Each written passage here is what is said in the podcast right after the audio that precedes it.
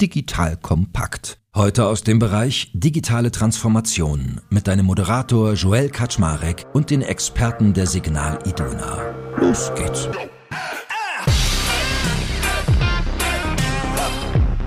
Hallo Leute, mein Name ist Joel Kaczmarek. Ich bin der Geschäftsführer von Digital Compact und heute gilt für uns Still Day One. Wir sprechen über Digitalisierung und ihr kennt ja diesen bekannten Jeff Bezos-Spruch, den er für Amazon gebracht hat.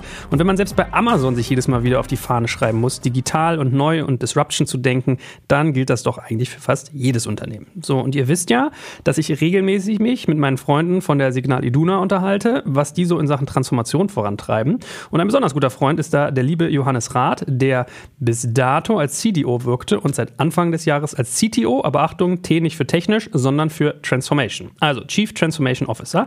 In der heutigen Folge geht es also darum, dass wir mal darüber reden, wie sieht eigentlich Digitalisierung aus, wenn ich Zündstufe 2 zünde. Also, den Anfang machen viele und man merkt so, okay, vielleicht auch ein bisschen Digitalisieren des Digitalisierens willen, aber was kommt denn, wenn man die ersten Schritte genommen hat? Und vor allem, was sortiert man aus, was behält man bei? Wir machen heute also eine kleine Retro, könnte man sagen. Wir gucken nach hinten und wir gucken nach vorne, also nach hinten, was lief gut, was waren Learnings, was ist toll, was macht man vielleicht falsch und in Zukunft nicht mehr. Und wir gucken aber auch nach vorne, was ist eigentlich die Vision 2023, wo soll das hingehen? Klar, da werden auch solche Sachen aufkommen wie Agile Leadership und noch einiges mehr, aber ich glaube, ich habe euch, liebe Hörerinnen und Hörer, schon ein bisschen hungrig gemacht, hoffe ich. Denn der Mann heute, der hat ja wirklich was auf dem Kasten. Lieber Johannes, guck mal, so einen roten Teppich hier, ne? Ja, aber wirklich. Jetzt musst du delivern. Schön, dass du da bist. das mache ich. Oder ich gebe mein Bestes. Hi, Joel. Erzähl mal ganz kurz, ähm, was machst du denn in deiner neuen Rolle genau als CTO? Alles und äh, nichts, wa? Ja, genau. Also ein bisschen konkreter haben wir es unterdessen. Im Kern geht es darum, äh, dass sich äh, ja im, im, Gesamtunternehmen die Transformation über die Ressort hinweg, kann ich gleich nochmal sagen, wie wir aufgestellt sind, steuere, zusammenbringe, verbinde. Bei mir liegt äh, das Thema Digitalisierung und Innovation, auch äh, das Recruiting neuer digitaler Talente gemeinsam mit den Personalkollegen. Wir sind verantwortlich für die, für die Gesamtkonzernstrategie, für die Konzernentwicklung, für strategische Partnerschaften. Wir betreiben die Organisationsentwicklung unter dem Thema Agilisierung. Wie bauen wir unser Betriebssystem der Zukunft auf? Genau, und meine Einheit ist auch der Arm und Anker, zu wo wir uns ja mit der, mit der Zukunft vernetzen unter, unter dem Thema Signals und auch Signals Venture Capital. Das sind so die Kernthemen, würde ich mal sagen. Ne? Sehr gut. Ich meine, man darf ja äh, transparent machen, wir arbeiten auch wirtschaftlich zusammen, aber ich mache das mit euch vor allem auch deswegen, weil ich erlebe, ihr seid ja so best in class bei vielen Dingen, die ihr tut. Also wir haben auch mit Fissmann viel gemacht, bei denen ist ähnlich und ihr seid so meine beiden Role Models, die ich immer im Kopf habe, wenn es darum geht. Und um jetzt aber mal die Hörerinnen und Hörer noch ein bisschen in deine Welt mit reinzunehmen, beschreib mal, was ihr für eine Firma seid. Also wie viel Umsatz Umsatz, wie viele Mitarbeiter, wie seid ihr strukturiert und vielleicht so einfach mal Big Picture. Wie sind wir strukturiert? Ja, wir sind ein großer Versicherungskonzern, haben im Kern rund 6,1 Milliarden Beitragseinnahmen, ähm, sind, kommen, sind ein starker privater Krankenversicherer ähm, von der Historie, sind mal gegründet worden von, von Handwerkern. Das heißt, wir haben eine ganz enge Verzahnung auch im, im deutschen Mittelstand und äh, im Handwerk, aber auch im Handel ähm, ja, wir haben ein reiches Portfolio auch an, an Finanztöchtern. Das heißt, auch wenn man die Donner-Reuschel-Bank nimmt oder die Hansa Invest, ist es eigentlich alles Part der Signal Iduna-Familie. Und wir sind ein Versicherungsverein auf Gegenseitigkeit. Ich glaube, das ist eine Besonderheit. Wir sind keine Aktiengesellschaft, äh, sind ein Versicherungsverein auf Gegenseitigkeit. Das heißt, wir fühlen uns den Mitgliedern und damit unseren Kunden nochmal qua unserer DNA auch nochmal ein Stück weit anders verbunden. Und wir sitzen in, in Dortmund äh, in Hamburg haben eine, eine, große Ausschließlichkeitsorganisation, sprich unsere freien Vermittler draußen, die Signal Iduna äh, vertreiben, beraten und vor Ort sind, sind knapp 2700. Ähm, und ja, Signal sitzt hier in Berlin und wir sind mitten in der Transformation, würde ich mal sagen. Wann habt ihr angefangen? Dann mit Transformation jetzt natürlich, nicht mit der Firma insgesamt. ich glaube, die, die Anfänge waren eigentlich mit dem Vorläufer vor Vision 2023, was unser aktuelles Transformationsprogramm ist. Äh, angefangen haben wir eigentlich mit dem Zukunftsprogramm 2016, äh, wo wir uns äh, neu aufgestellt haben, wo wir, sagen wir mal, technologische äh, technologische Weichen gestellt haben, die SDA, also die service-dominierte Architektur entwickelt haben, auf der wir heute auch äh, ganz viel unsere, unseres Tech-Stacks bauen. Wir haben darüber eine erste Restrukturierung auch innerhalb der Organisation, insbesondere im Vertrieb gemacht. Und äh, wir haben mit Vision 2023, 2018 glaube ich, ein Stück weit klar beschrieben, wo wir wachsen wollen. Es ist ein Wachstumsprogramm, was unsere Prioritäten sind, äh, wo, wo wir uns sehen als Strategie. Ähm, aber wir haben noch nicht so genau beschrieben in diesem, in diesem ersten Papier 2018, wie wir eigentlich dahin kommen wollen. Ne? Also eine Line, die für uns wichtig war, war zu sagen, wir wollen irgendwie mehr Lebensqualität liefern äh, unseren Kunden. Wir wollen hin zum Lösungsanbieter äh, werden. Ähm, wir, wir, wollen Wachstum, aber nicht überall und um jeden Preis, sondern wir wollen insbesondere in den für uns relevanten Kernzielgruppen wachsen. Also sprich äh, genau im Handel, im Handwerk, äh, da wo wir stark sind, da wirklich auch ja, Marktführer sein. Und äh, das ist die Strategie, mit der wir gestartet sind und haben halt festgestellt, wenn wir das machen, dann bedeutet das ein großer Kulturwandel, den wir irgendwie vor, uns haben. Und so haben wir uns, glaube ich, einem klaren Bild genähert, wie sich das so anfühlen kann, wenn wir diese Reise durch, durchlebt haben. Und seitdem sind wir auf einer ziemlich dynamischen Transformationsreise, würde ich mal sagen. Jetzt kommt ein kleiner Werbespot. Aufgepasst! Wusstest du, dass HR-Teams heutzutage mit mehr Aufgaben denn je konfrontiert sind? In der aktuellen Studie HR Trends, die Zukunft der Personalarbeit 2024 von Sage, wurden HR-Teams aus sieben verschiedenen Ländern und über 20 Branchen befragt, um top aktuelle Insights in der Entwicklung des Personalwesens zu geben. Sage entwickelt HR-Tools und Software für dein Unternehmen, um Lohnabrechnungen, Personalmanagement, Buchhaltung und mehr zu vereinfachen. So, und die Studie von Sage zeigt unter anderem, dass ganze 91% der HR-Teams angeben, dass ihre Arbeit Arbeitsbelastung im letzten Jahr zugenommen hat, aber gleichzeitig glauben 79 Prozent der Befragten, dass Automatisierung ihre Prozesse zukünftig verbessern und Zeit sparen kann. Ebenfalls spielt auch KI eine große Rolle. Derzeit nutzen etwa ein Drittel bereits Chatbots wie ChatGPT in ihren Prozessen und circa drei Viertel der PersonalleiterInnen sind sich bereits sicher, dass KI die Arbeitsweise im HR revolutionieren wird. Du merkst, die Studie ist vollgepackt mit Statistiken, überraschenden Erkenntnissen und Tipps für HR-Führungskräfte, die vorankommen wollen und zeigt eine Momentaufnahme der sich stetig wandelnden Rolle von HR heute. Am besten schaust du dir die Studie HR-Trends, die Zukunft der Personalarbeit 2024 selbst an. Unter digitalkompakt.de slash Sage, S-A-G-E, kannst du sie dir komplett kostenlos herunterladen. Und wie immer findest du alle Infos auch auf unserer Sponsorenseite unter digitalkompakt.de slash Sponsoren. Werbung Ende. Es gibt ja diesen Spruch, man überschätzt, was man in einem Jahr leisten kann und man unterschätzt, was man in zehn Jahren leisten kann. Jetzt habt ihr die Hälfte von zehn Jahren so grob durch, wenn ich jetzt gerade richtig mitgeschnitten habe, wenn ihr 2016 angefangen habt, euch Pläne zu machen. Wir wollen ja Learnings ableiten auch für andere. Was waren so deine Top 3 und deine Flop 3, wenn du jetzt mal fünf Jahre zurückdenkst? Ich glaube, du hast eine Sache schon mal gesagt, die, die total wichtig finde. Ich bin selber ja schon seit zwölf Jahren in der, in der Gruppe. Und ich glaube, genau einer der Sachen ist, man braucht, um wirklich eine Organisation und damit auch die Menschen, das Mindset zu entwickeln und zu drehen, braucht man einfach länger. Also wenn ich sage, man muss sich ein, ein Stück weit die Zeit nehmen, das zu machen da würde ich wahrscheinlich sagen, da, da, da war ich am Anfang, habe ich gedacht, es geht viel schneller, ja. Ähm, sondern äh, ich habe jetzt über die Zeit lernen müssen, äh, dass, die, dass die Qualität auch äh, in, der, in der Beharrlichkeit steht und äh, da, dass das aber auch Spaß machen kann, ja. Also das würde ich sagen, ist auf jeden Fall, was ich gelernt habe. Top 3, Top, Flop 3, ich, ich, ich weiß es nicht. Ähm, mein Top 1 ist eigentlich, ist äh, Trust the Process. Das ist, glaube ich, das, das werde ich mir jetzt irgendwann auch mal an die Wand malen in meinem Büro weil immer, wenn ich sozusagen manchmal dachte, es geht nicht weiter oder wie kriegen wir das jetzt hin, äh, habe ich mich immer wieder darauf zurückbesonnen, zu sagen, Teil dieser Transformation ist es nicht nur Zwischenergebnisse zu erreichen oder äh, Kennzahlen zu erreichen, sondern einfach Teil dessen ist es auch einfach diesen Prozess gemeinschaftlich zu durchleben und auch ein Stück darauf zu vertrauen, dass die Organisation und wir gemeinsam das irgendwie erfolgreich managen. Flop 3 ist vielleicht, dass man sich manchmal zu viel vornimmt.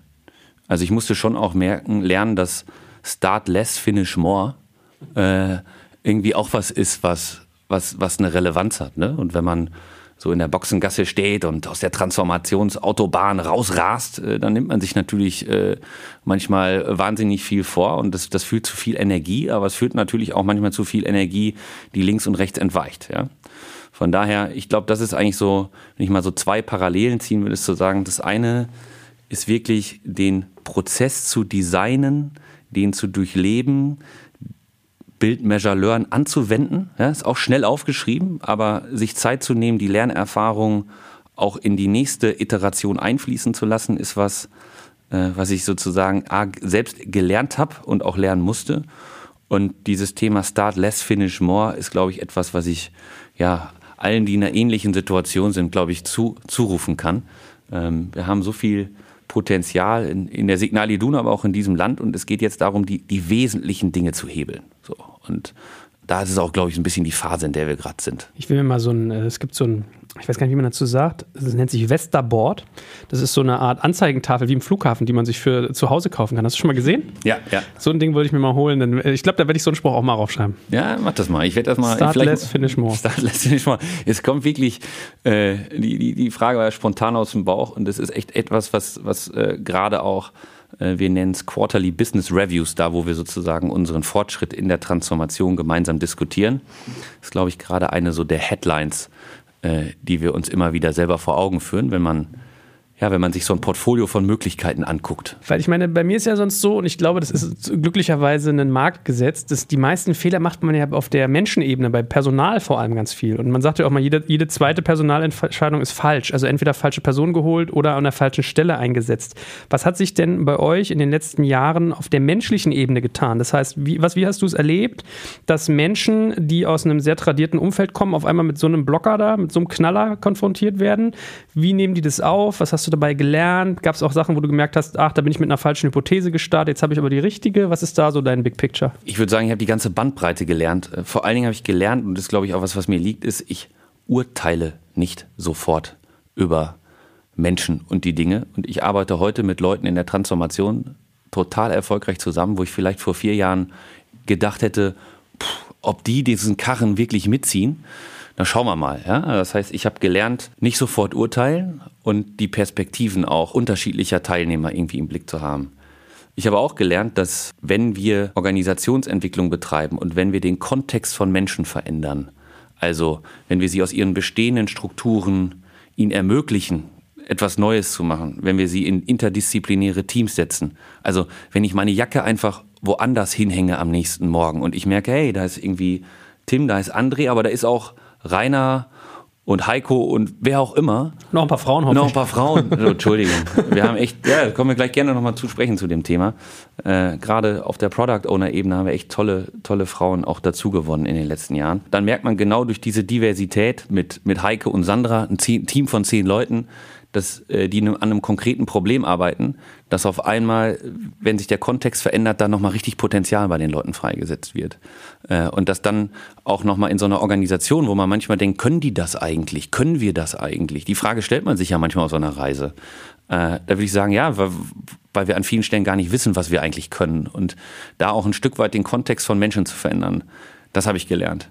Ich habe auch gelernt, das glaube ich zur Wahrheit dazu, wenn Menschen nicht können, ist, glaube ich, kein Problem. Da können wir zusammen richtig was dran machen. Wenn Menschen längerfristig nicht wollen, dann ist das ein Energiefeld, auf dem ich nicht mehr tätig bin. Äh, dann sozusagen nicht, ja. Äh, das ist für mich auch äh, total möglich. Ähm, da, da hat äh, Herr Leitermann, unser CEO, einen wichtigen Satz geprägt, der heißt, wir lassen keinen hängen, der sich nicht hängen lässt. Diese Transformation ist ein Angebot, die Zukunft zu gestalten und ein, ein Angebot für alle unsere Mitarbeiterinnen und Mitarbeitern, genau diese Dinge auch proaktiv zu machen. Aber was wir voraussetzen ist, dass man da aktiv Lust dran hat, mitzuarbeiten. Und die Haltung muss man halt auch, glaube ich, irgendwann einnehmen, wenn man das Ding wirklich schaffen will. Klingt sehr demütig. Also finde ich positiv. Äh, hast du die gelernt oder hattest du die schon immer? Demut. Habe ich gelernt. Also ich glaube, von, von, sozusagen von Haus aus ist das sicherlich was, was wir familiär äh, schon mitgegeben bekommen haben. Aber ich sage auch ganz ehrlich, das war ein verdammt harter Ritt bis hierher. Und da habe ich viel gesehen und auch viel gelernt. Ich habe selber viele Fehler auch gemacht, viele Dinge vorangebracht. Aber ich sehe, und deswegen fand ich deine Anmoderation toll, es ist still day one.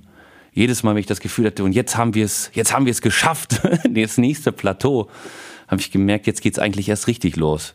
Und wenn man sich mal einmal an diesen Rhythmus gewöhnt hat und das nicht sozusagen als oberaufregend wahrnimmt oder dich das ständig aus dem Rhythmus bringt, sondern dass der Rhythmus der Transformation, also der Drumbeat, wie wir die Organisation transformieren, dass das einfach auch, auch Teil der Strategie ist und auch Teil der Idee, dann, dann merkt man, ja, äh, manche Dinge kann man steuern, manche nicht. Und das gibt einem auf jeden Fall Demut, ehrlicherweise. Was hat dir in den Jahren den meisten Schlaf geraubt? Was hat dir die größten Sorgen bereitet? Die konkrete Verhaltensänderung. Also, es ist schnell aufgeschrieben und ich könnte das jetzt hier atemberaubend pitchen, weil ich total überzeugt bin von dem, was wir machen, kann ich auch gleich gerne nochmal machen. Äh, und ich zutiefst glaube, dass es der richtige Weg ist, den wir eingeschlagen haben. Aber wenn ich merke natürlich, dass das, was wir jetzt insgesamt vorhaben als Gesellschaft und auch als Signal Iduna voraussetzt, dass jeder Einzelne bereit ist, sein Verhalten zu verändern, um für das große Ganze einen richtigen Meter zu machen, dann habe ich festgestellt, dass das richtig anstrengend ist, weil irgendwie jeder aus dem ich mag dieses Wort Komfortzone nicht, weil es irgendwie so eindimensional wirkt, aber weil er irgendwie verlassene Pfade beschreiten muss und bereit sein muss, wirklich zu sagen, okay, ich reflektiere mich da. Und die Reflexion ist auch, ist halt einfach einer der härtesten Sachen überhaupt, mitzubekommen, ich kann das oder ich kann das noch nicht oder ich will das oder ich will das noch nicht oder ich bin unsicher. Und deswegen, was mir vielleicht am meisten Schlaf geraubt hat in den letzten Jahren, ist manchmal festzustellen, dass die Verhaltensänderung und das ist ebenenagnostisch nicht so schnell geht, wie vielleicht das, was wir uns im Business oder in der Transformation insgesamt vorgenommen haben. Und äh, sozusagen, wenn ich, wenn ich mir eins wünschen könnte, dann sagen, dass wir noch mutiger und ich glaube, da haben wir ganz viele Schritte nach vorne gemacht äh, unser Verhalten ändern. Ja, ich meine, man sagt ja auch mal bei uns in der Startup-Welt, äh, es kommt nicht auf die Idee an, sondern auf die Umsetzung. Ne? Von daher ist ja ein bisschen ähnlich. Ihr habt dann auch Ideen und bei euch heißt es eher Visionen, also Wandelideen im Vergleich zu Gründungsideen, ja. aber die wollen mit Leben gefüttert werden sozusagen oder gefüllt.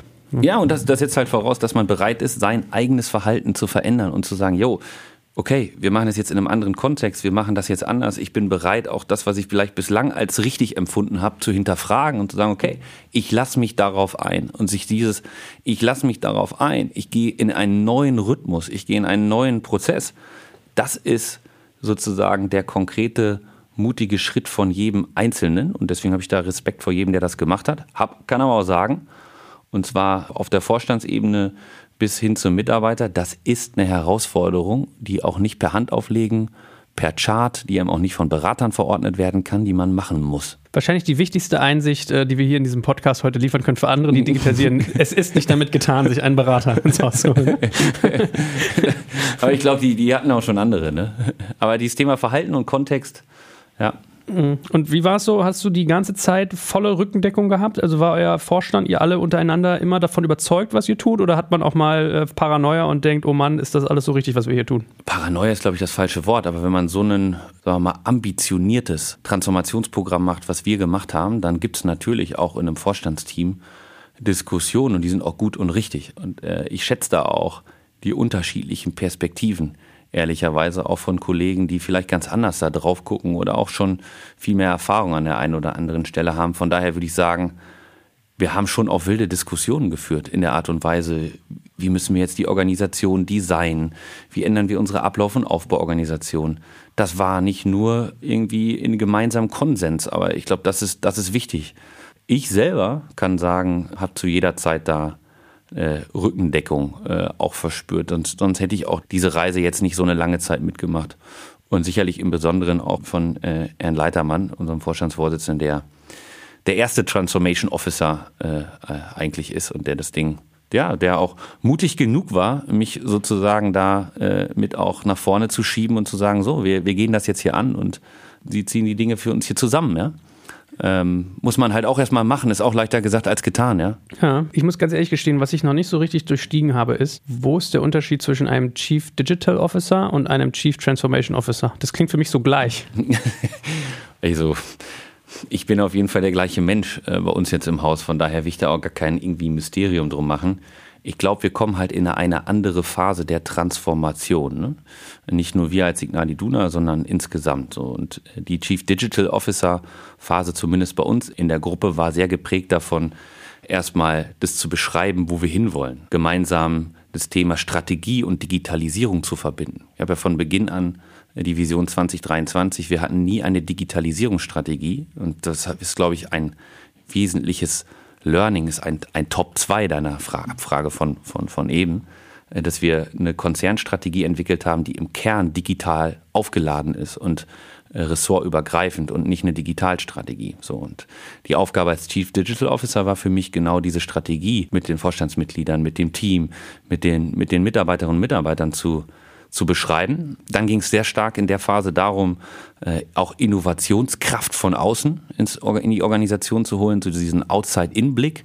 Äh, Signals sozusagen vorwegzuschicken, uns äh, Dinge anzuschauen, die, die technologisch, aber auch in, in, an den Feldern von, von New Work, von, von Insurtech, von B2B, von neuen Mobilitätssystemen, all diese Dinge sich auch mal outside in anzuschauen. Das Thema Innovationskraft von außen, glaube ich, sehr wichtig für die Phase als Chief Digital Officer und letztlich auch neue Fähigkeiten und Talente ins Haus reinzuholen.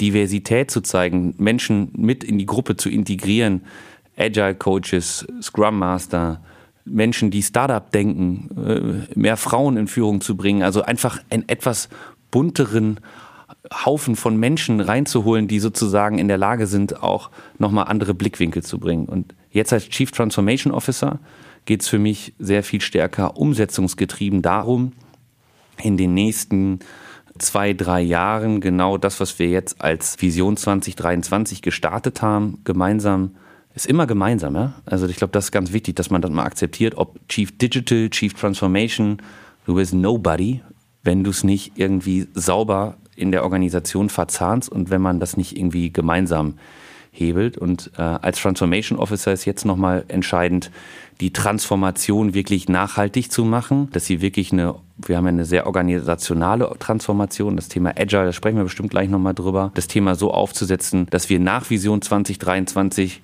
auf einem neuen Betriebssystem arbeiten. Also in einem Agile Framework, dass wir die wesentlichen Dinge umgesetzt haben, dass das, was wir uns nach 23 vornehmen, nicht mehr so viel Transformationslast, so viel Kulturwandel, so viel neue Fähigkeiten, auch so viel Beschäftigung mit sich selber mit sich bringt, sondern dass wir vielleicht sogar noch aggressiver den Markt attackieren können. Und ähm, das, ist, das ist jetzt Transformation. Es ist jetzt das Ding bis zu Ende, weil auch immer das Ende ist. Bringen, um einen neuen Still Day One zu haben. Jetzt kommt ein kleiner Werbespot.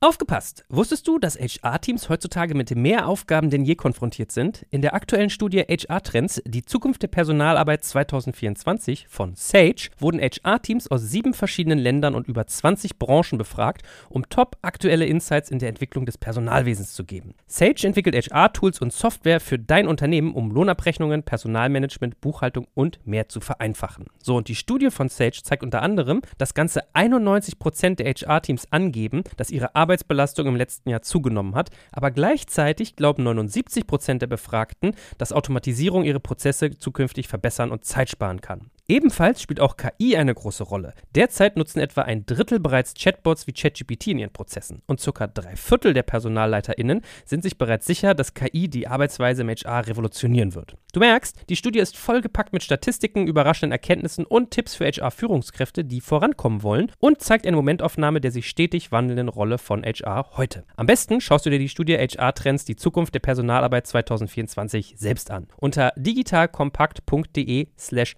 Sage, S-A-G-E, kannst du sie dir komplett kostenlos herunterladen. Und wie immer findest du alle Infos auch auf unserer Sponsorenseite unter digitalkompakt.de slash Sponsoren. Werbung Ende.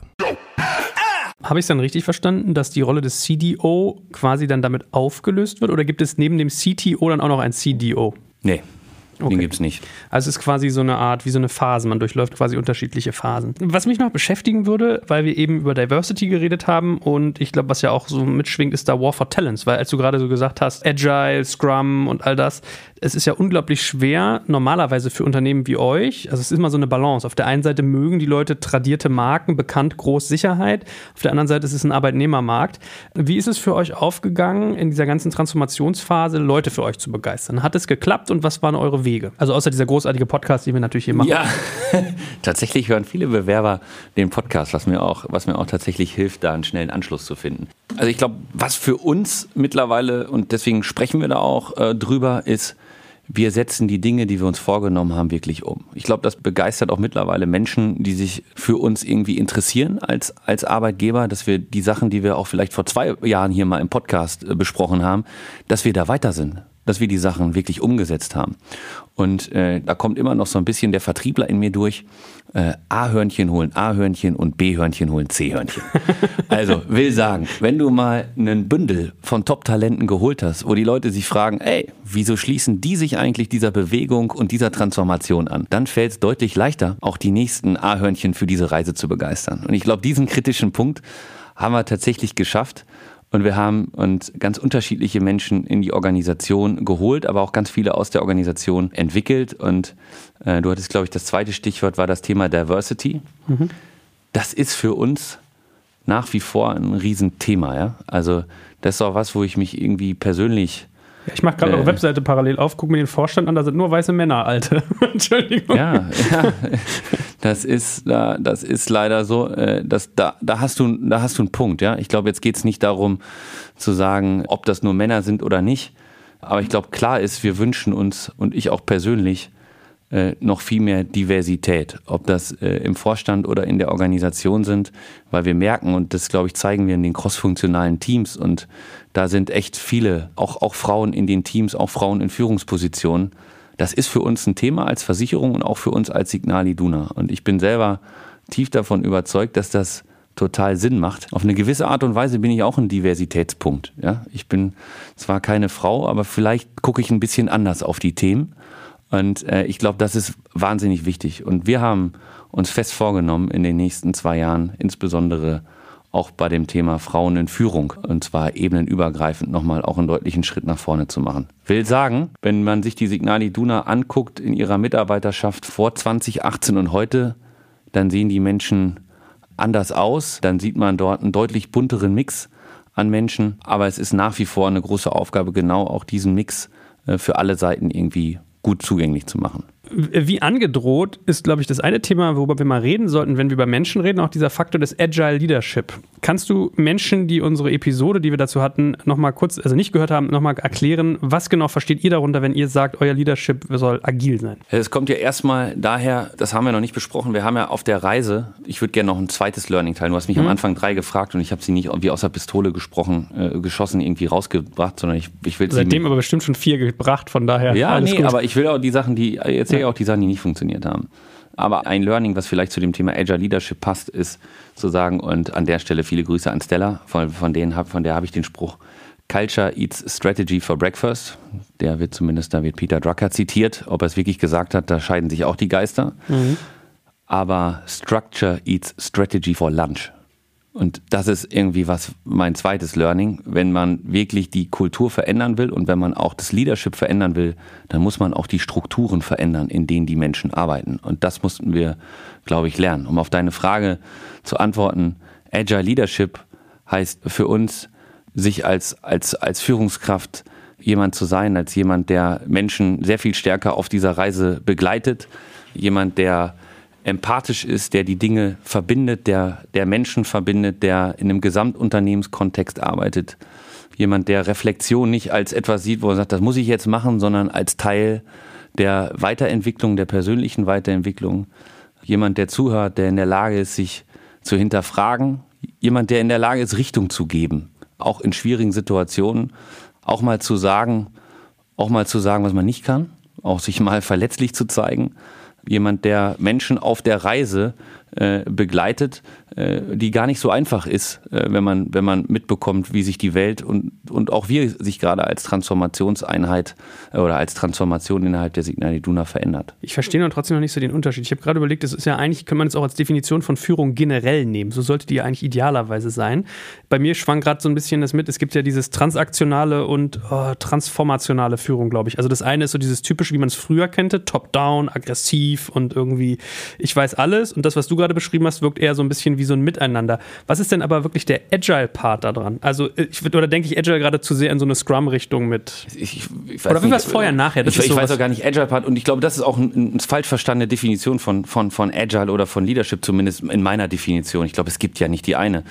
Heißt ja nicht, äh, nur begleitend, sondern gerade im agilen Kontext heißt es auch, äh, klare Rahmen zu setzen, zu sagen, hey, das ist irgendwie die Autobahn, die wir gemeinsam befahren, das ist links und rechts, das sind die Leitplanken, in denen wir arbeiten, äh, aber in diesen Leitplanken bist du sehr eigenverantwortlich, die Themen auch zum Ergebnis zu führen.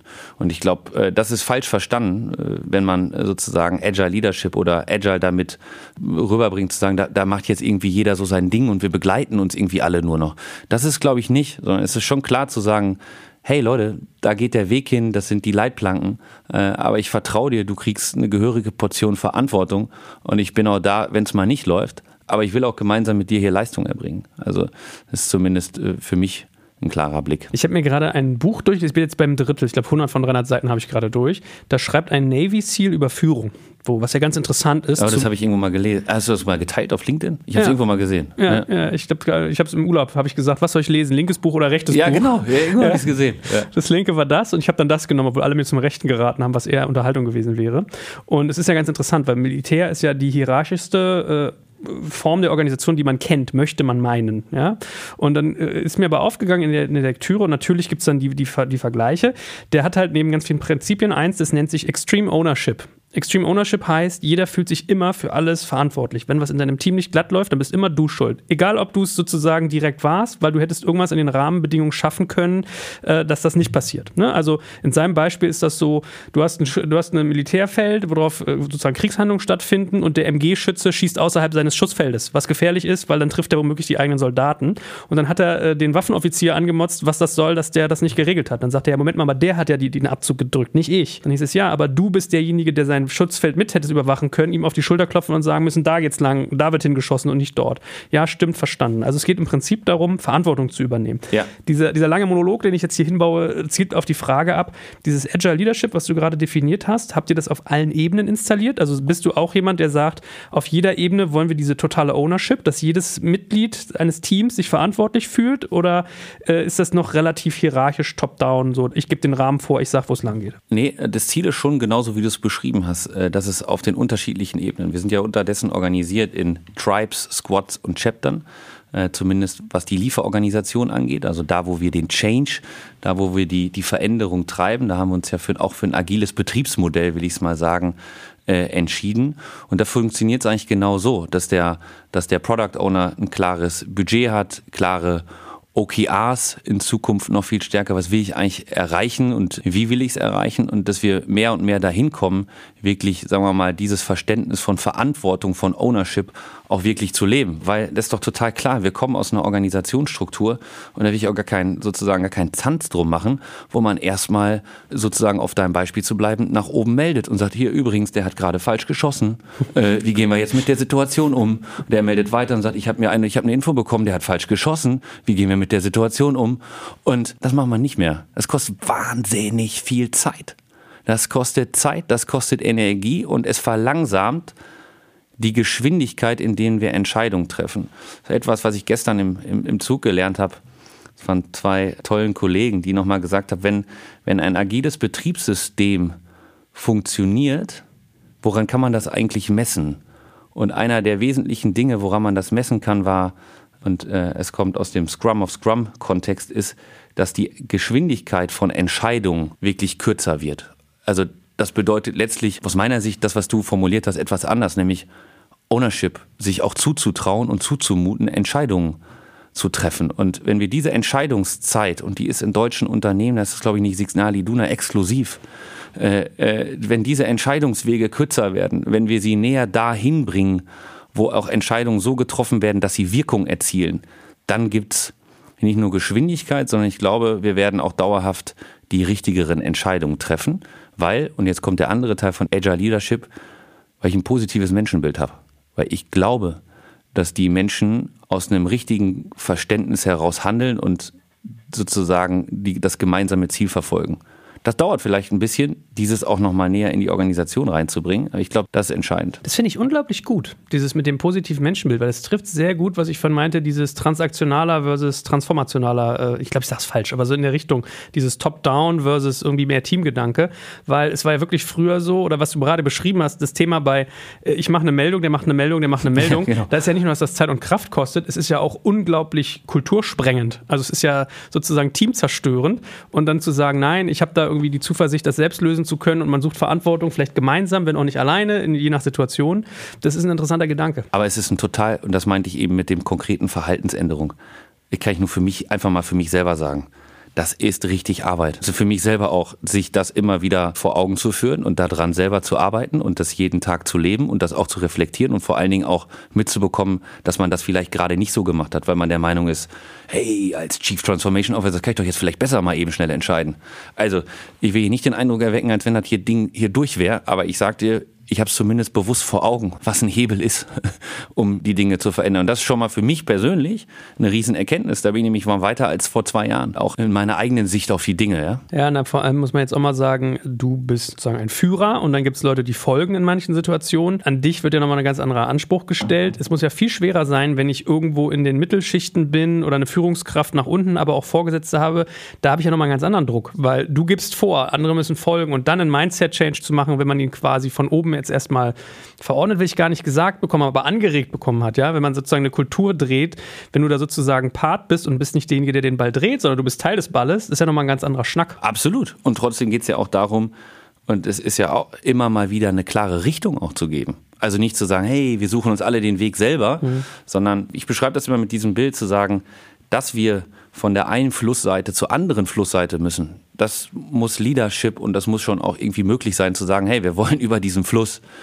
Die Art und Weise, aber ob wir tauchen, schwimmen, eine Brücke bauen, ein Boot, ein Floß, da auch darauf zu vertrauen. Oder das Wasserteilen. Das, ja, das Wasserteilen. Da musst du, wenn du, wenn du mir den nochmal vorstellen könntest. Aber das ist das, was ich von Leadership erwarte, dass ich dann nicht frage, übrigens, du hast gerade gesagt, du willst über den Fluss Sag doch mal bitte ganz kurz, um den Weg abzukürzen. Soll ich jetzt ein Boot nehmen? Soll ich jetzt tauchen oder soll ich mich rüberhangeln?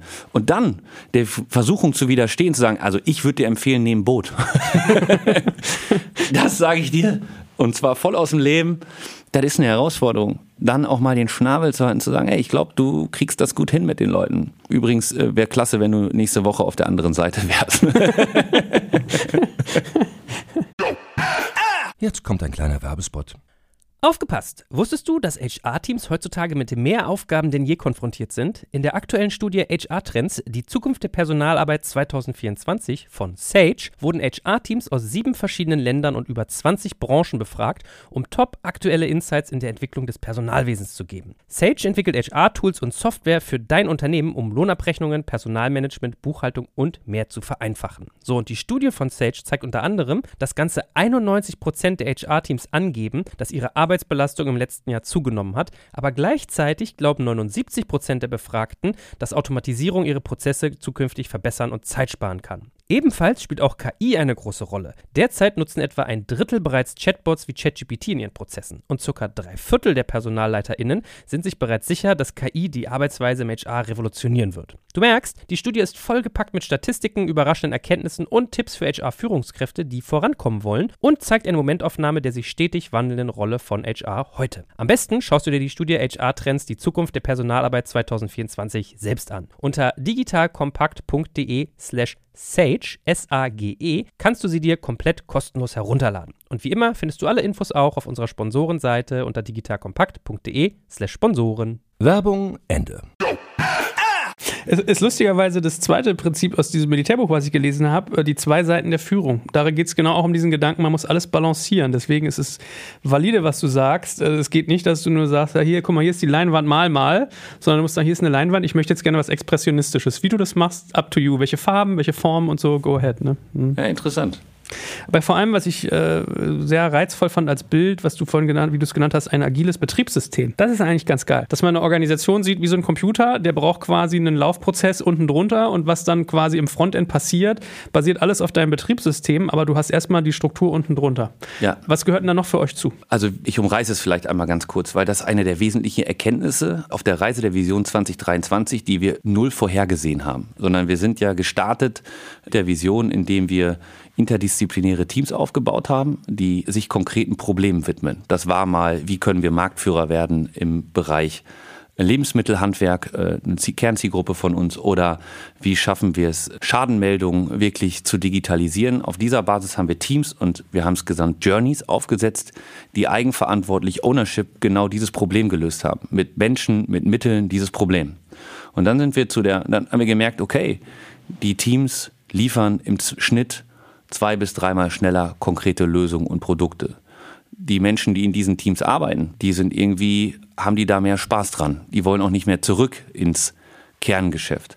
Wir haben auch festgestellt, dass Kunden, und darum geht es ja im Kern, die diese Services dann nutzen, einen höheren Net Promoter Score haben, also eine höhere Weiterempfehlungsrate haben, äh, als andere Kunden. und dann sind wir zu der Frage gekommen, naja, wie gehen wir denn da jetzt mit in, de, in der Gesamtorganisation mit um, weil wir auf einmal so eine Zwei-Welten-Diskussion hatten. Da gibt es jetzt die agilen Teams und dann gibt es irgendwie das Kerngeschäft. Und natürlich spricht man über das Neue manchmal mehr als über das Bestehende. Die Kunst ist aber beides zu wertschätzen und auch beides zu lieben. Das musste ich übrigens auch, Learning Nummer 5 oder so. Mhm. Äh, das ist auch etwas, was ich äh, gelernt habe, das auch nochmal stärker auch zu transportieren, woran ich immer noch auch arbeite. So. Das heißt, das war ein ganz wichtiger würde ich mal sagen, Tipping Point. Und dann haben wir uns damit auseinandergesetzt, wie gehen denn Organisationen damit um? Das hast du ja auch an vielen Stellen jetzt in den vorigen Podcasts auch schon äh, mitgekommen. Deswegen kann ich die nur empfehlen, die auch mal durchzuhören, um die Geschichte zu verstehen. Wie gehen wir eigentlich damit um, wenn wir sowas at scale machen wollen? Also was bedeutet es, wenn das, was ich gerade als Grundbasis genannt habe, Interdisziplinarität, klarere Verantwortung, klarere Strukturen, deutlich stärkerer Fokus auf Kunden und Weiterempfehlungen. Was bedeutet das, wenn man sowas für eine Gesamtorganisation umsetzen würde? Also das Betriebssystem zu verändern in der Art und Weise, wie wir ablaufen, aufbauorganisatorisch zusammenarbeiten. Und das war so der Punkt 2019. An diesem Punkt sind wir zu ungefähr 2019 gekommen. Äh, wo wir gesagt haben, wie, wie, wie kann man das denn organisieren? Und dann haben wir uns mit ganz vielen anderen Unternehmen, das ist ebenfalls etwas, was ich nur empfehlen kann, es streckt den Kopf raus. Es gibt so viel spannende Dinge da draußen, wo man, wenn man aufmerksam und wach durch die Welt läuft, wo man sagt, hey, wie, wie kann das eigentlich für uns aussehen? Was kann ich da mitnehmen?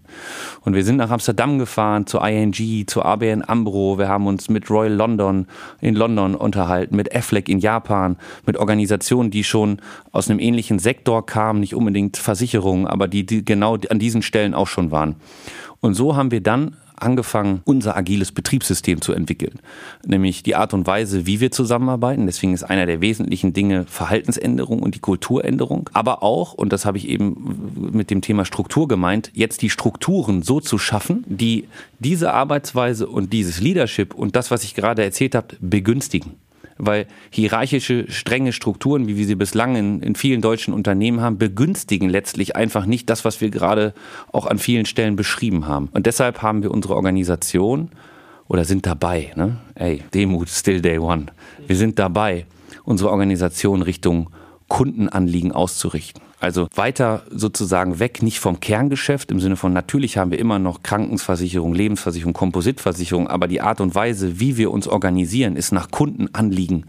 Die ist auf einer, auf sozusagen einer Kundenwertschöpfungskette. Und danach haben wir unsere neue Ablauf- und Aufbauorganisation geschnitten in der Lieferorganisation. Das heißt, wir haben heute 19 Tribes, rund 100 Squads, interdisziplinäre Teams und rund 70 Chapter. Das heißt, wir haben eine Lieferorganisation, äh, so wie wir sie nennen, die den, die den Wandel vorantreibt von knapp 1000 Mitarbeitern, wo wir Anfang des Jahres reingegangen sind. Wir sind von zwölf Journeys zum Schluss auf jetzt knapp 1000 Mitarbeiter. Also das war einer der größten Transformationsschritte und mutigsten Schritte, die wir überhaupt hätten jemals gehen können. Und jetzt kommen ganz viele der Themen, die wir gerade besprochen haben, hoch. Wir haben uns einen neuen Rhythmus verortet, Betriebssystem ich bin den Drumbeat einer Organisation, den zu betreiben. Wie findet Wandel statt? Nämlich im Prozess. Äh, wir organisieren uns heute über Quarterly Business Reviews, wo wir unsere Prioritäten diskutieren, besprechen, wo wir äh, gemeinsam im Vorstandsteam mit den Tribe Leads und auch mehr und mehr mit der Organisation gucken, wo stehen wir, was haben wir uns vorgenommen, was stehen wir, wo müssen wir an einem Betriebssystem auch Dinge verändern, ja? Also das ist, glaube ich, auch was. Du musst einfach ein Betriebssystem aufbauen, was sich, und das ist der Kern dessen, woran ich glaube, was sich schneller als vorher den Veränderungen der Welt, des Marktes anpasst. Anpassungsfähigkeit ist key. Und deshalb braucht es ein neues Betriebssystem. Weil die Betriebssysteme, auf denen wir bislang gefahren sind, nicht anpassungsfähig genug sind für die Geschwindigkeit, die da draußen gerade passiert. Und jetzt ist das auch eine, sozusagen eine tolle Geschichte. Und die Wahrheit liegt auch hier. Still day one. Ist total schwierig, dann genau diese Anpassungsfähigkeit auch zu zeigen. Aus den Erkenntnissen, die man in diesen ersten zehn Monaten gesammelt hat, die notwendigen Schlüsse zu ziehen und die nächste Anpassung zu fahren. Und jetzt sind wir eigentlich dabei, sukzessive alle Teile der Organisation in ein neues Betriebssystem zu bringen. Die sind aber nicht alle gleich. Es ist nicht alles so organisiert, wie ich es gerade dargestellt habe, sondern nach dem jeweiligen Fokus. Das, wo wir gerade dran sind, ist, wir agilisieren als nächstes den Servicebereich. Also da, wo Kunden mit uns interagieren. Wir nennen es Customer Loyalty. Also da, wo Kunden mit uns interagieren. Das ist der nächste Teil, wo wir ein neues Betriebssystem, eine neue Ownership, neues Kundenerlebnis kreieren wollen. Und so, ähm, ja, ich will nicht sagen agilisieren, so transformieren wir mit einem Agile Mindset, mit einem neuen Betriebssystem die Gruppe bis Ende 23 in der Hoffnung, dass wir ein, Betriebssystem bis dahin geschaffen haben, eine Oberfläche, eine Plattform, da gehört auch Technologie dazu, da gehört Verhalten, ein Wandel dazu, dass wir sagen, hey, wir haben eine Organisation wirklich auf die Zukunft ausgerichtet, die deutlich flexibler auf das, was dann kommt, weil you never know, was dann kommt. Wir werden in der Lage sein, damit umzugehen. Und wenn wir das geschafft haben, dann bringe ich dir mal ein Bier mit. in Dortmund haben wir eins, Bergmann-Bier. Harte Arbeit, ehrlicher Lohn. Sehr gut. Ja, ich habe gerade gedacht, ich, ich war gerade im Begriff, dich zu fragen, in welchem Organisationsteil macht ihr das und in welchem noch nicht? Und dann merkt man ja wirklich, wenn man jetzt mal das Wort Betriebssystem nimmt, normalerweise hast du ja so einen Computer und dann ziehst du das hoch und dann läuft der ganze Computer neu drauf. Zack. Äh, also in dem Beispiel wäre es jetzt so, ihr habt ganz viele Computer und zieht das Betriebssystem sukzessive nach. Und was mich interessieren würde, ist, wenn ihr das jetzt so Unit by Unit macht, also du sagst, als nächstes kommt hier irgendwie Customer Loyalty oder hast du genannt, ne? Deine Service Unit. Die Frage ist ja, wenn ich auf dem Computer ein Betriebssystem ändere, dann ist es ja so, da kommt irgendwie äh, Mac OS Yosemite und dann ist alles neu. Schnack, alles einmal drüber gespielt und es funktioniert anders. Das kannst du in einer Organisation nicht machen. Da kannst du ja erst nur punktuell ansetzen. Was weiß ich, bei den Zielsetzungen, bei den Hierarchien, bei irgendwie Kommunikationsart und und und. Wie macht ihr denn das, dass ihr, wenn ihr sagt, ihr digitalisiert etwas oder ihr transformiert, dass ihr dieses Betriebssystem so sukzessive aufspielt? Weißt du, wie ich meine? Das ist ein bisschen verschwurbelt, aber. Ja, ja, ja. Ich glaube, ganz wichtig ist, wer schon mal so ein Betriebssystem aufgespielt hat und dann gemerkt hat, es funktioniert nicht, äh, der, der, der, hat vielleicht sozusagen, das, deshalb machen wir es anders. Wir müssen in diesen Phasen und wir wollen in diesen Phasen, die ich gerade beschrieben habe, die Lernerkenntnis, also was ich in diesem Jahr gelernt habe, alles irre also diese Erkenntnis müssen wir jetzt aber einfließen lassen in den nächsten Schritt der Transformation, beispielsweise im Servicebereich. Und das, was ich jetzt gerade gesagt habe, sind nicht voneinander losgelöste Einheiten, sondern am Ende des Tages gibt es eine Signal Iduna und ein Organismus, der die Veränderung treibt, der auch das Kerngeschäft liebt, hegt und pflegt, der unsere Kunden serviciert, den, den Vertriebspartner da draußen, der, der der der erste Ansprechpartner für unsere Kunden ist. Das heißt, ja, wir machen es sozusagen schrittweise um die Lernerfahrung, die wir zwischendurch sammeln, logischerweise auch einfließen zu lassen. Und wir haben eigentlich einen Grundsatz, äh, den wir uns gegeben haben, der auch schwer ist umzusetzen, wo wir noch viel zu tun haben, ist you build it, you run it. Also wenn ich die Veränderung in Zukunft treibe, dann wollen wir die Organisation, die sozusagen das tägliche Arbeiten, das tägliche Erleben damit macht, auch sehr viel stärker verbinden. Ja? Also das ist ein ganz wichtiger Kontext, den wir auch aus unseren Lernerfahrungen von anderen mitgenommen haben. Also nicht nur die Veränderung treiben, sondern auch damit leben. also, und und, und äh, ja, da machen wir gerade so die ersten Erfahrungen. Ja? Wir haben jetzt ganz viel mit uns mit dem Veränderungsthema beschäftigt und jetzt bringen wir genau diese Nachhaltigkeitsaspekt so wie die beiden Themen zusammen. Ja? Und dann geht der nächste Schritt weiter. Und am Ende wird hoffentlich eine, ein Organismus sein, der eine Organisation, die, die die Transformation nicht mehr als so schwierig und anstrengend manchmal empfindet und als so hart und all diese Dinge, die da manchmal auch mitschwingen, sondern wo die Veränderung was ist, was, was auch Spaß machen kann. Bevor wir als letztes jetzt mal eure Vision 2023 noch kurz durchdeklinieren und mal unter die Haube gucken, hätte ich noch eine Frage. Ich habe jetzt verstanden, was du mit agilem Betriebssystem meinst. Du hast vorhin gesagt, ihr habt euch eine servicedominierte Architektur bauen wollen. Was, was, genau meint ihr damit und hat das geklappt? Das ist auch sowas, mit dem wir, mit dem wir äh, auch, auch unterwegs sind. Du hattest Heiko Budak ja hier schon im Podcast. Also ich glaube, er ist genau der richtige Mann, der, der da nochmal mit dir tiefer gehen kann. Im Kern ist natürlich, wenn wir über 100 Teams haben, die die Veränderung treiben, dann findet überall in diesen Teams Veränderung statt und natürlich im Kern auch technologische Veränderung. Wir bauen neue Apps, wir bauen neue, neue Portale, wir verändern Produktdesign und so weiter. Und wir merken, äh, dass wir letztlich für all diese Dinge immer wieder Services brauchen, wiederverwendbare Services, die Dinge, die wir irgendwann in der Cloud wiederverwendbar haben. Und dass wir, was wir eigentlich der service-dominierten Architektur äh, meinen, ist, dass wir die Services, die wir bauen, auch wirklich A, wiederverwendbar machen und dass der Wert der Services nicht darin entsteht, die zu besitzen, sondern die zu nutzen. Also der Value in Use.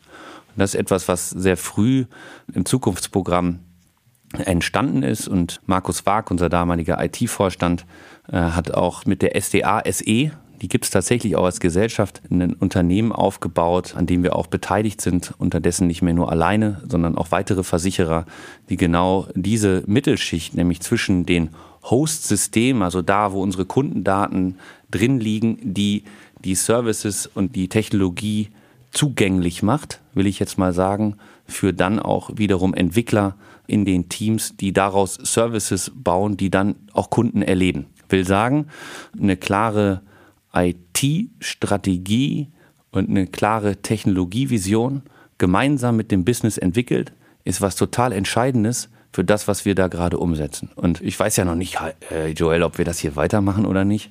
Aber ich könnte mir vorstellen, dass das nochmal ein spannendes Thema wäre. Also ich glaube schon, dass wir es weitermachen. Was heißt, ich weiß nicht, ob du es weitermachst. Du fliegst halt raus hier.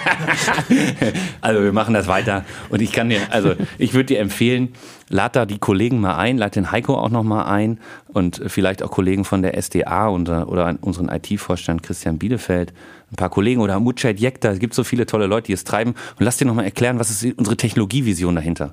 Weil die Veränderung von Business und Betriebssystem die funktioniert nur, wenn es eine gemeinsam getragene ist und wenn wir uns mehr und mehr auch als Technologieunternehmen äh, äh, verstehen und das, das, das nicht nur als Mittel zum Zweck irgendwie machen müssen, sondern und das Kern unserer DNA ist. Also ein ganz wichtiger Punkt für das Gelingen der Vision, aber vor allen Dingen für das, was nach der Vision kommt. Dann lass uns aber nochmal über die Vision reden. Nochmal. Ja, äh, mal so Wrap-up, weil du hast ja auch gesagt, ihr wollt ein anderer Platz für Talente sein, wir können vielleicht mal drüber nachdenken, auch mal zu sagen, was hat das eigentlich an wirtschaftlichen Erfolg für euch gebracht? Tech-Stack hast du ja gerade schon so ein bisschen angerissen. Also, erste, was mich beschäftigt hat, diese Vision, so wie ich dich verstanden habe, die ist auch gar nicht einmal festgeschrieben worden und dann durchdekliniert, sondern die hat sich immer wieder verändert mit jedem Jahr, mit jeder neuen Einsicht, nehme ich mal an, richtig? Also, ich glaube, wir haben eine sehr klare Ambition formuliert, nämlich auf sieben Milliarden wachsen zu wollen bis Ende 2023 was eine wirklich auch aus der damaligen Sicht betrachtet wirklich eine sehr mutige Ambitionsdefinition war. Wir haben gesagt, wir wollen das profitabel tun. Wir haben nochmal äh, gesagt, wir wollen einen, unter den Top 5 der, im Net Promoter Score, also das, was einfach zeigt, dass das, was wir an, an Services äh, äh bauen, was als Service erleben, dass vom Kunden auch, auch wertgeschätzt wird. Ja, und wir wollen ein anderer Platz sicherlich auch für Talente sein. So, und im Kern würde ich mal sagen, wie das immer so ist, ist noch nicht 23, aber wir sind auf Kurs. Wir, wir wachsen im letzten Jahr auch nochmal überhalb des Marktes. Wir sind mittlerweile bei 6,1 Milliarden Beitragseinnahmen. Die, die 7 Milliarden sind so langsam in Duftweite. Äh, so, so, wir sind ja jetzt hier äh, im Oktober. So langsam kann man abschätzen, wie das Jahr läuft. Das ist für uns wieder ein sehr, sehr äh, gutes Jahr. Äh, wir merken, wir sind auf Wachstumskurs. Was ich gerade noch unterschlagen habe, ist äh, das, was ich eingangs gesagt habe. Wir wollen nicht nur überall wachsen, sondern wir wollen der Marktführer sein in den für uns relevanten Zielgruppen. Wir haben uns vorgenommen, in den wichtigsten Zielgruppen für uns, äh, wie beispielsweise das Handwerk oder im, Lebensmittelhandwerk, aber auch im Handel Marktführer zu sein, größer 50 Prozent Marktanteil. Da sind wir auf Kurs. Das werden wir, würde ich mal sagen, toi, toi, toi. Das werden wir schaffen. Und wir wollen im Kern nach der Vision nicht mehr nur als Versicherer, sondern auch als Lösungsanbieter wahrgenommen werden. Und deshalb haben wir ganz früh angefangen, mit Startups Partnerschaften zu knüpfen, Services an unsere Kunden auszuliefern, die mir nicht nur im, Kerngeschäft verortet sind, wo man, sondern auch merkt, hey, okay, es ist Covid und äh, ich kann irgendwie nicht mehr so gut zum Arzt gehen gerade ähm, und äh, warum nehme ich dann nicht äh, über unsere Signal Iduna Kunden-App, äh, die ich an der Stelle nochmal empfehlen kann, äh, die, die Möglichkeit Krü äh, als digitale Artsprechstunde zu nutzen. Und nur um mal ein Beispiel zu nennen. Oder wenn du heute durch Berlin fährst, auf einen Bird oder Bolt springst, dann haben wir die alle versichert. Ja, eine Pay-per-Minute. Versicherung als, glaube ich, einer der ersten entwickelt. Das heißt, wir haben auch neue Geschäftsfelder entwickelt. Ich würde sagen, es ist noch viel zu früh für ein Fazit. Steht auch da nicht mehr zu. Aber ich würde mal sagen, wir sind auf Kurs. Und das ist ganz wichtig. Wir machen ja die Transformation nicht der Transformation wegen, sondern wir machen sie, weil wir ein zukunftsfähiges, ein wachstumsfähiges Unternehmen bauen wollen. Und äh, ja, da sind wir ganz gut unterwegs. Guck mal, das klang so schön nach Schlusswort. Ich traue mich gar nicht noch eine Frage zu stellen. Komm, eine noch. Was wird denn der, das nächste? Was ist denn dann Vision 2030, 2035? Was oh, kommt dann? Oh, oh, oh, jetzt bringst du mich in Schwierigkeiten. Also ich hätte eine Idee. Hm? Ich hätte sogar schon eine ganz konkrete Idee, wie das sein, weitergehen könnte. Aber gib mir noch ein bisschen Zeit. Ich glaube perspektivisch, ähm, und das sieht man jetzt ja ein Stück weit an den Sondierungsgesprächen der neuen Koalition, ist der nächste Zeitraum die man sich vornimmt für die Transformation, vielleicht tendenziell ein bisschen länger, weil das nochmal ein ganz schöner Wandel jetzt auf uns zukommt, äh, wo das Thema Nachhaltigkeit, Klima, die nächste Stufe von Digitalisierung, von Technologie nochmal kommt. Aber ich bin sicher, dass wenn wir jetzt auch einmal durch diesen, durch dieses kalte Becken zum Teil auch der Transformationsveränderung geschwommen ist, dass wir Ende 23, Anfang 24 so aufgestellt sind, dass wir auch mutig die nächste Mission, Vision, ein paar klare, klare Bilder formulieren können, wer wir sein wollen und wo wir sein wollen. Sehr gut. Lieber Johannes, es hat mir viel Spaß gemacht und ich glaube, man hat einen relativ klaren Einblick gewonnen, was jetzt in Digitalisierungsstufe 2 anders ist als in Stufe 1. Und wir sprechen uns an Stufe 3 wieder, würde ich mal sagen. ja? da freue ich mich drauf. Vielleicht auch zwischendurch nochmal. Ja, 2,5 oder so. Gerne. Ja, ja. Danke, dass du da warst. Vielen Dank. Danke für die äh, tollen Fragen. Und danke, dass ihr uns begleitet. Ja, Nicht gerne. selbstverständlich. Macht Spaß. Ja, Dito. Es ist wirklich, weil gerade Heiko, den du erwähnt hast, war, muss ich auch dran denken, war ein lustiges Gespräch. Ja, der hat zum Fahrradfahren eingeladen, muss man mal wahrnehmen. Guter endlich. Typ. Ja. Ja, aber viele andere auch. Die Männer hinter den Kulissen, wie unser Commander und so. Äh, übrigens, du hast schon wieder zu viele Männer genannt, ne? Ja, Solveig zum Beispiel, fiel mir auch noch ein. Mit der war ja. auch ein super Gespräch. Ja, ja, ja. Wie hieß nochmal Ihre Kollegin? Saskia. Saskia, danke. Die genau. beiden. Meine, guck mal, ich hatte schon so viele Leute von euch hier. Ja, das, da kommen noch ein paar. More to come. danke. Danke fürs Zuhören beim Digital Kompakt Podcast. Du merkst, hier ziehst du massig Wissen für dich und dein Unternehmen heraus. Wenn du mit uns noch erfolgreicher werden möchtest, abonniere uns auf den gängigen Podcast-Plattformen. Und hey, je größer wir werden, desto mehr Menschen können wir helfen. Also erzähl doch auch deinen Kolleginnen und Kollegen von uns. Bis zum nächsten Mal. Jetzt kommt ein kleiner Werbespot. Aufgepasst! Wusstest du, dass HR-Teams heutzutage mit mehr Aufgaben denn je konfrontiert sind? In der aktuellen Studie HR Trends, die Zukunft der Personalarbeit 2024 von Sage, wurden HR-Teams aus sieben verschiedenen Ländern und über 20 Branchen befragt, um top aktuelle Insights in der Entwicklung des Personalwesens zu geben. Sage entwickelt HR-Tools und Software für dein Unternehmen, um Lohnabrechnungen, Personalmanagement, Buchhaltung und mehr zu vereinfachen. So, und die Studie von Sage zeigt unter anderem, dass ganze 91% der HR-Teams angeben, dass ihre Arbeit Arbeitsbelastung im letzten Jahr zugenommen hat, aber gleichzeitig glauben 79 Prozent der Befragten, dass Automatisierung ihre Prozesse zukünftig verbessern und Zeit sparen kann. Ebenfalls spielt auch KI eine große Rolle. Derzeit nutzen etwa ein Drittel bereits Chatbots wie ChatGPT in ihren Prozessen und circa drei Viertel der PersonalleiterInnen sind sich bereits sicher, dass KI die Arbeitsweise im HR revolutionieren wird. Du merkst, die Studie ist vollgepackt mit Statistiken, überraschenden Erkenntnissen und Tipps für HR-Führungskräfte, die vorankommen wollen und zeigt eine Momentaufnahme der sich stetig wandelnden Rolle von HR heute. Am besten schaust du dir die Studie HR-Trends, die Zukunft der Personalarbeit 2024 selbst an. Unter digitalkompakt.de slash Sage, S-A-G-E, kannst du sie dir komplett kostenlos herunterladen. Und wie immer findest du alle Infos auch auf unserer Sponsorenseite unter digitalkompakt.de slash Sponsoren. Werbung Ende.